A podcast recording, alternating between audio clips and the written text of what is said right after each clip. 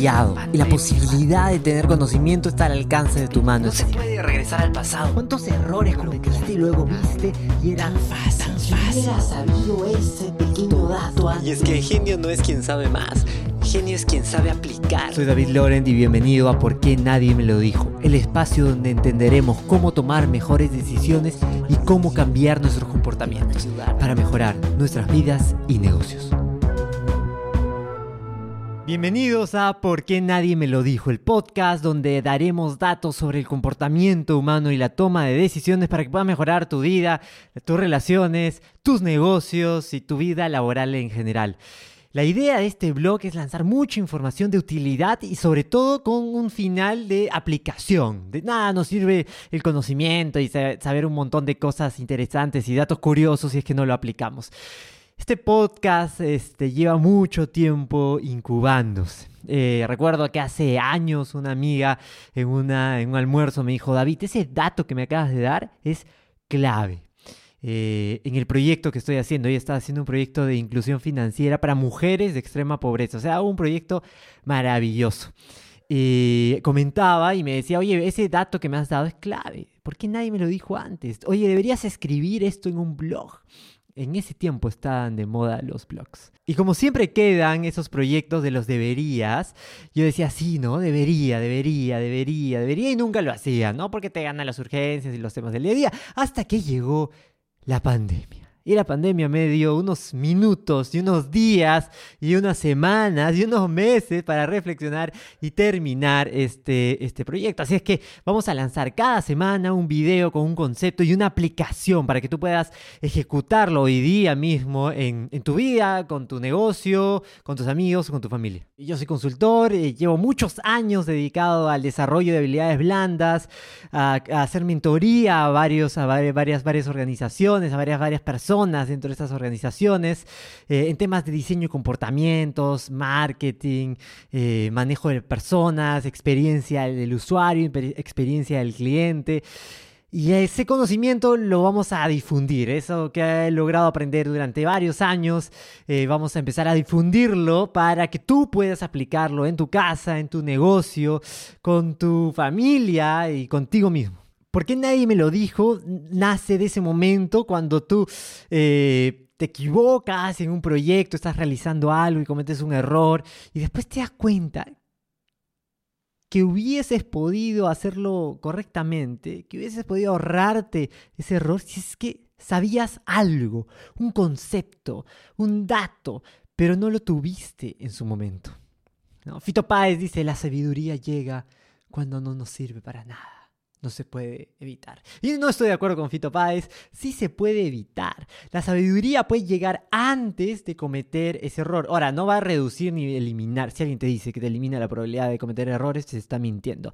Lo que va a hacer es reducir. El conocimiento hace que se reduzcan las posibilidades de cometer error, no que se eliminen. Entonces, en este podcast vamos a buscar eso, en este blog podcast, en este contenido, vamos a buscar eso. Transmitir cierto, cierta información, cierto contenido, ciertos datos, ciertos conceptos eh, y, y cómo aplicarlos, que eso es lo importante, para reducir la probabilidad de cometer errores y después no te digas, ¿y por qué nadie me lo dijo antes? ¿Por qué, eh, o sea, esperaron que me equivoque para que me lo digan? ¿Sí? ¿Por qué nadie me lo dijo? ¿Por qué no me enteré de ese dato antes? ¿Cómo viví tanto tiempo sin, sin saber esto? Y de ahí nace esta iniciativa. Recuerdo que era enero y la gente aquí en Latinoamérica eh, hacía memes sobre la cuarentena. ¿sí? Llegó febrero y decían, no, los latinos no nos va a dar cuarentena, hemos tenido dengue, hemos tenido otras cosas, no nos va a pasar nada. Llegó marzo y empezó el primer caso, llegaron los primeros días de marzo y entramos también en cuarentena y estuvimos 100 días en cuarentena. Nadie se imaginó que nosotros íbamos a pasar por eso que nos parecía tan extraño, tan lejano, ¿no? Que pasaba pasando en Italia, que pasó en, Wuhan, primero en China, después pasó por, por España y decíamos, eso no va a pasar y, y nos pasó. Cuando sucedió todo ese momento y las puertas se cerraron y los negocios se cerraron y todos se quedaron en sus casas. Uno de esos días, de esos primeros días, ¿no? Que parecían como vacaciones y después ya se transformaban en ansiedad. Y dije, oye, ¿cómo, ¿cómo le estará pasando a la gente? ¿Cómo estarán viviendo estos, estos momentos? Y como mi hermano Alejandro, decidimos hacer un pequeño, una pequeña encuesta. Hicimos un formulario de, unas cuantas preguntas donde decía, ¿cómo te sientes hoy del 1 al 10? Y además preguntábamos qué actividades realizaban, si habían cocinado, si habían hecho deporte, si habían con quién estaban pasando la cuarentena, etcétera, etcétera, etcétera. Una serie de variables. Si queríamos ver qué variable estaba correlacionado, tenía alguna incidencia en esos índices de bienestar que la gente se atribuía. Entonces, participaron ciento y tantos personas durante varios días, tuvimos cientos de respuestas, eh, por no decir miles, eh, y la idea era eh, después empezar a analizar la data y tengo una buena y una mala noticia.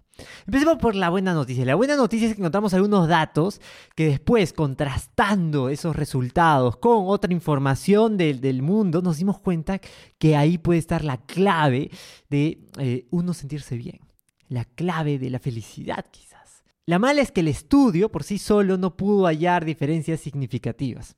El gran problema fue que eh, la cantidad de personas que tuvimos no nos permitió tener la data total. Sin embargo, los resultados igual son interesantes. Entonces, les vamos a contar en estos primeros capítulos los tres datos más interesantes de esa encuesta. Y vamos con el primer resultado. Las personas eh, eh, marcaban pues qué actividades realizaban durante el día y una de ellas era el ejercicio.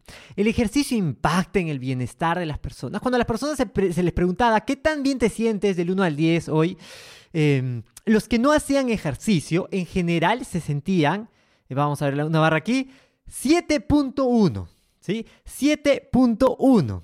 Ese era el promedio de bienestar que tuvieron a lo largo de todos los días de cuarentena las personas que no hacían ejercicio.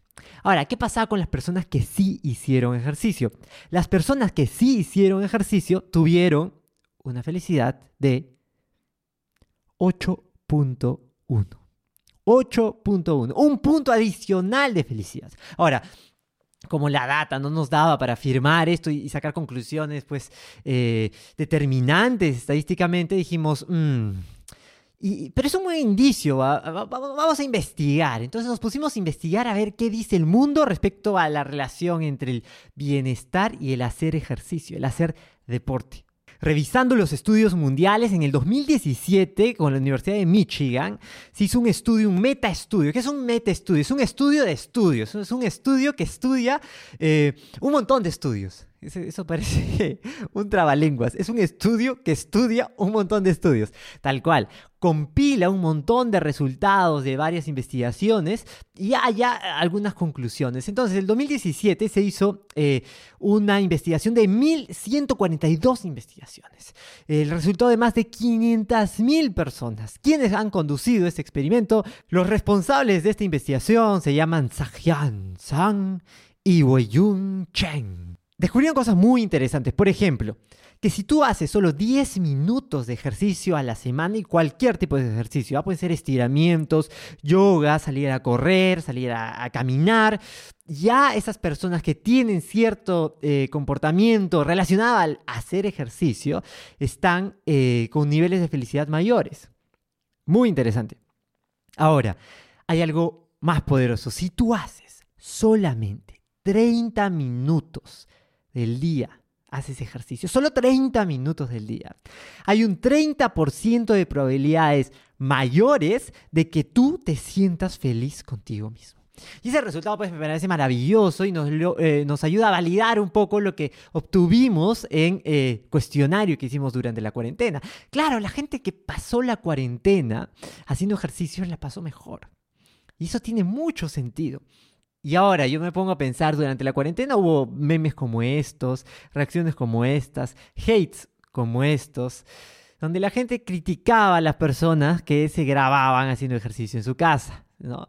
Eh, que se burlaban de las personas que corrían pues alrededor de la sala. Claro, es, es un hecho pues, gracioso, ¿no? Es como que acá yo desde, desde mi cuarto, no he presentado mi, mi, locación, mi locación va a ser mi habitación, porque ese es un espacio íntimo, espacio íntimo de, del conocimiento aplicado. Entonces, eh, Claro, pa- parecía gracioso, pero no, no, no era tan gracioso. O sea, realmente esa gente estaba sembrando, estaba sembrando eh, esta, esta semilla del ejercicio que va a redundar en su felicidad. Entonces, creo que eso es sumamente importante. Entonces, ten cuidado, tú que te estabas burlando de esas personas que hacían ejercicio, esas personas quizás estaban más felices de las que no estaban haciendo ejercicio. Y si tú eres de esas personas que hacían ejercicio y se burlan de ti, no les hagas caso, que seguro tus índices de felicidad son un poquito superiores. Ahora, se preguntaron ¿Habrá una caus- ca- causalidad o esto será casualidad? La correlación no implica causalidad.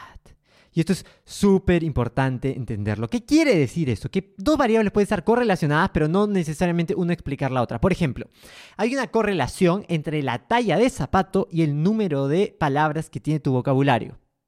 Tú dirás que eso no tiene nada que ver. Claro que tiene, claro que tiene una correlación. No tiene nada que ver, pero tiene una correlación. Por ejemplo, cuando tú eres pequeño, pues calzas 20, ¿no? Vas, vas creciendo, 25, 27, 30, hasta que te estancas. Es decir, si hay durante los primeros años de tu vida, tienes pocas palabras en tu vocabulario. Entonces, hay una correlación entre la cantidad bajita que tienes en tu vocabulario de bebé y tu talla pequeña de zapato a eh, tu vocabulario amplio de adulto y, y- ya tu pie totalmente desarrollado, ¿no? Entonces sí hay una correlación, pero no hay una causalidad. O sea, no es que por ser más zapatón vas a sa- saber más palabras. Eso no tiene nada que ver. Entonces, la duda era si había ese, tipo de fenómeno en este estudio, es decir, que quizás el, ejercicio y la felicidad están correlacionados, pero no es un, efecto causal. Entonces, la duda es, ¿las personas felices hacen ejercicio o hacer ejercicio te pone feliz? Y ahí uh, yo quiero que dejen sus comentarios qué postura creen que tienen. ¿Las personas felices hacen ejercicio o es que el ejercicio te hace feliz? En el estudio trataron de buscar si había una causalidad y ver por qué ocurría esa causalidad y encontraron dos variables muy interesantes. La primera, la gente se siente, la gente que hace ejercicio se siente mejor porque está más saludable, ¿no? Hay una relación con la, con la salud y entonces por consiguiente una persona más saludable se siente más feliz. Esa era una. Y la segunda era el componente social del ejercicio. Eh, hacer ejercicio normalmente eh, en, espacios este, fuera de la pandemia, ya está en pandemia, porque la- durante las videollamadas ves otra gente, interactúas, es un espacio social, es un espacio de comunión. Y ese espacio social hace que la gente se sienta más contenta. Entonces, ahora con estos resultados, eh, yo me puse a pensar en una historia mía, algo que me pasó. Hace algunos meses yo empecé a despertar eh, con dolores de cabeza, me sentía cansado, sentía como fastidiado, eh, sentía que no tenía la misma energía. Entonces fui al doctor, eh, me dijo, hazte una serie de exámenes médicos, hice todos los exámenes que me dijo y aparentemente estaba sano. O sea, no había nada, que, no había una enfermedad física que me impida pues estar, estar en óptimas condiciones. Entonces, eh, cuando el físico no es la causa de un problema, quizás el problema es eh, la cabeza, nuestra mente. ¿sí? Es un problema psicológico. Entonces dije, ya, me toca ir a un psicólogo. ¿no?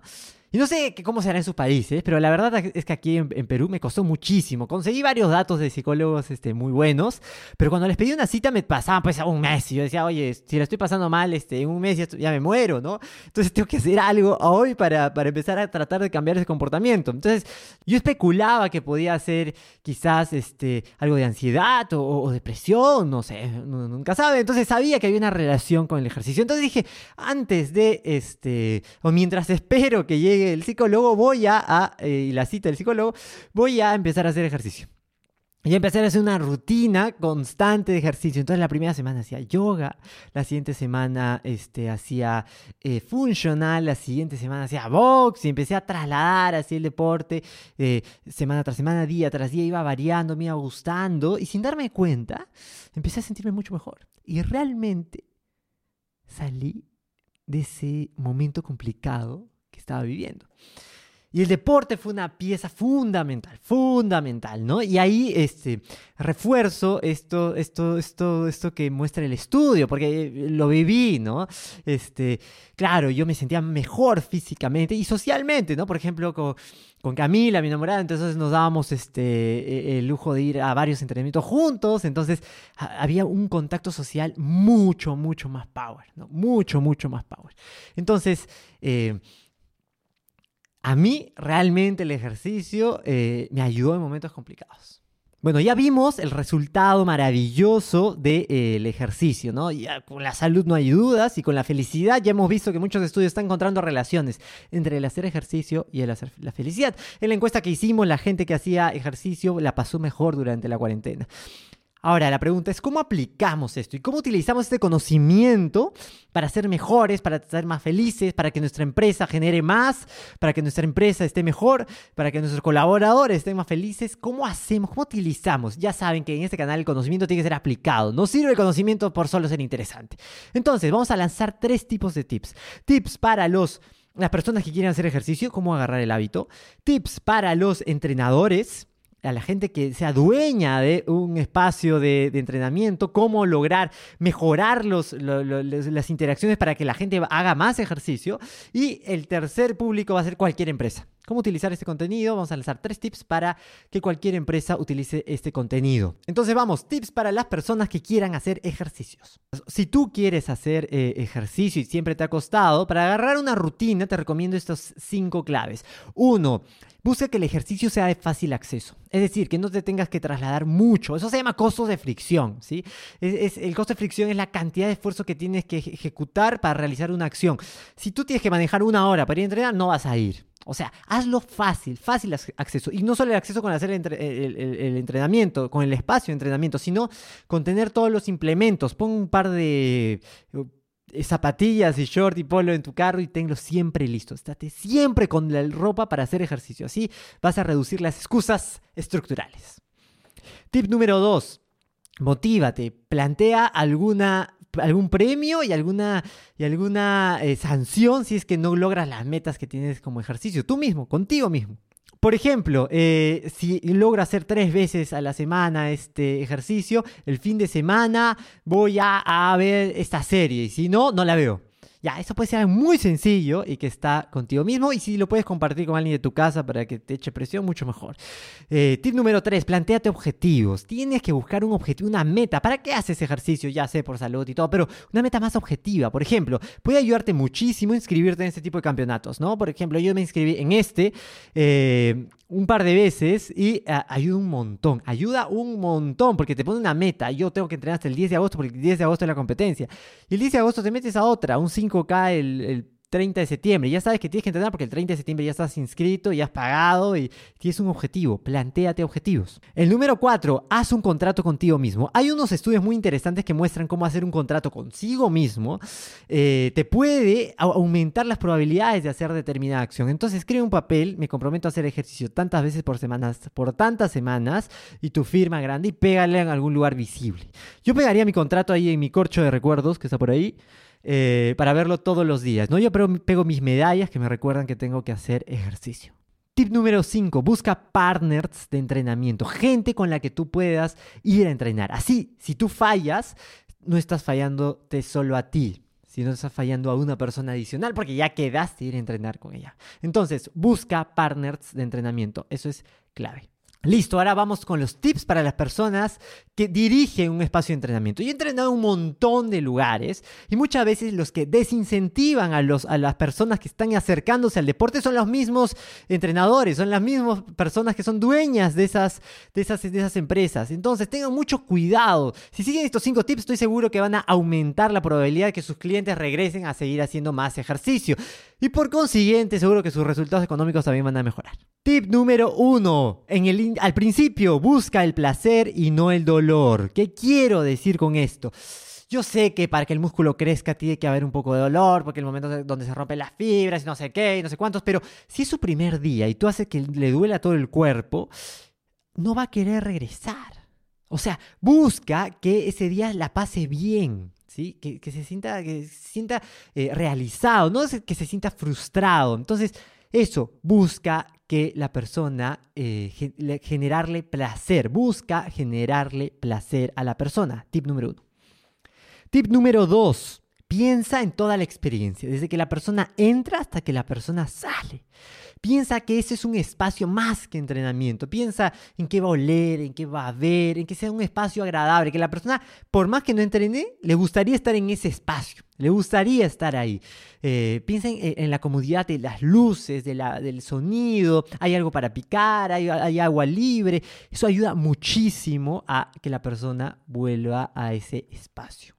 Tip número 3, haz que sea divertido, haz que sea divertido. ¿sí? La diversión la puedes lograr haciendo un poco de competencia eh, o la diversión la puedes eh, lograr con, con algunas dinámicas. Entonces, busca que el entrenamiento sea divertido.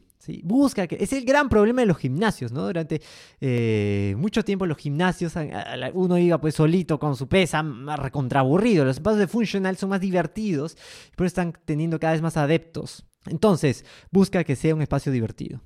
Tip número 4. Busca que la gente se conozca. O sea, muchas veces te dicen, ya, entrena eh, parejas para hacer este ejercicio y todos están como, ah, porque no conoces a nadie. O sea, esa es responsabilidad del espacio. Tú como dueño, como entrenador, tienes que buscar un espacio, tómate 10 minutos de una clase cada mes para que la gente se conozca, sepa su nombre, de dónde viene, se hagan amigos. Si se puede fomentar que sean amigos del alma, buenísimo.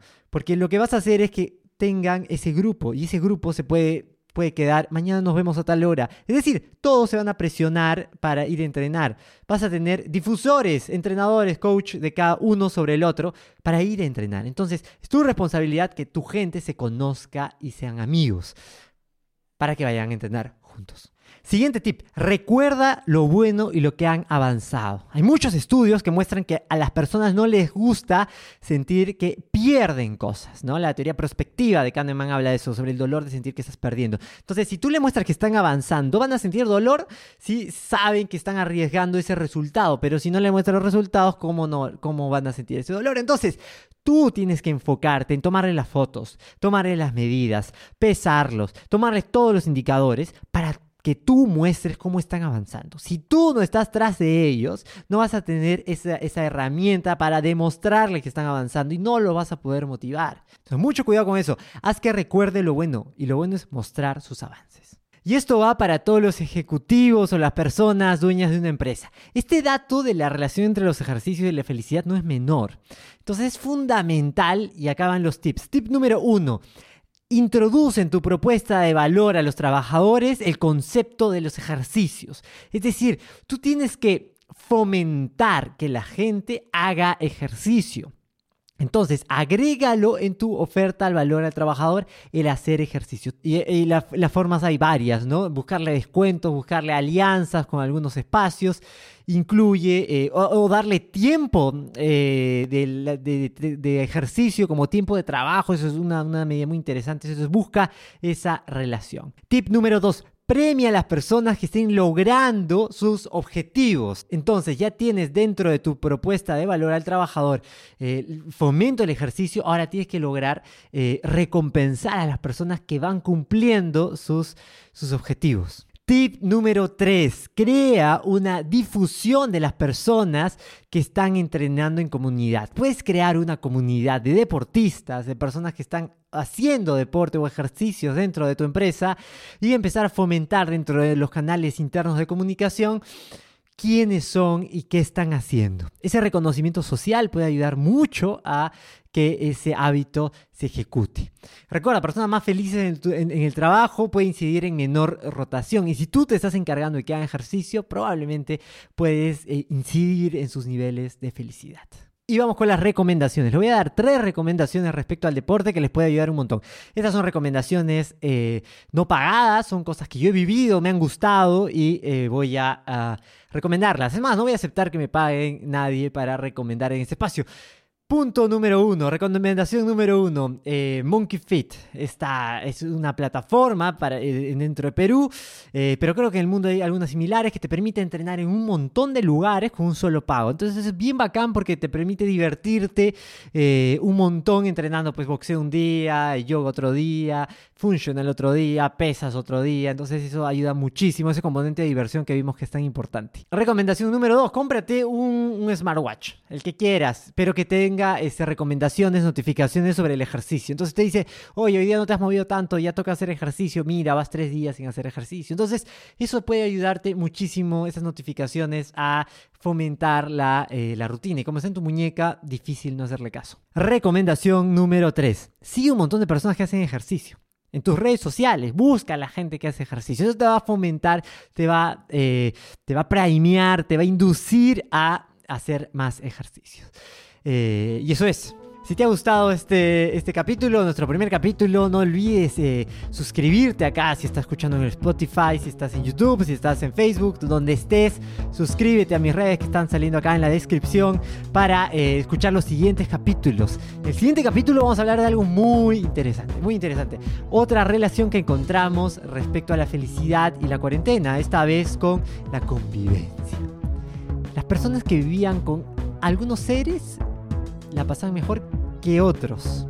Y eso lo vamos a revelar en el siguiente capítulo. Así es que sigue en mi red, esto fue porque nadie me lo dijo y llega gracias a un esfuerzo de producción gigantesco de muchas personas que van a aparecer en los agradecimientos. Si quieres edición de audio, edición de video, si quieres edición gráfica, si quieres marketing digital, únete a estos capos que están haciendo magia. Gracias.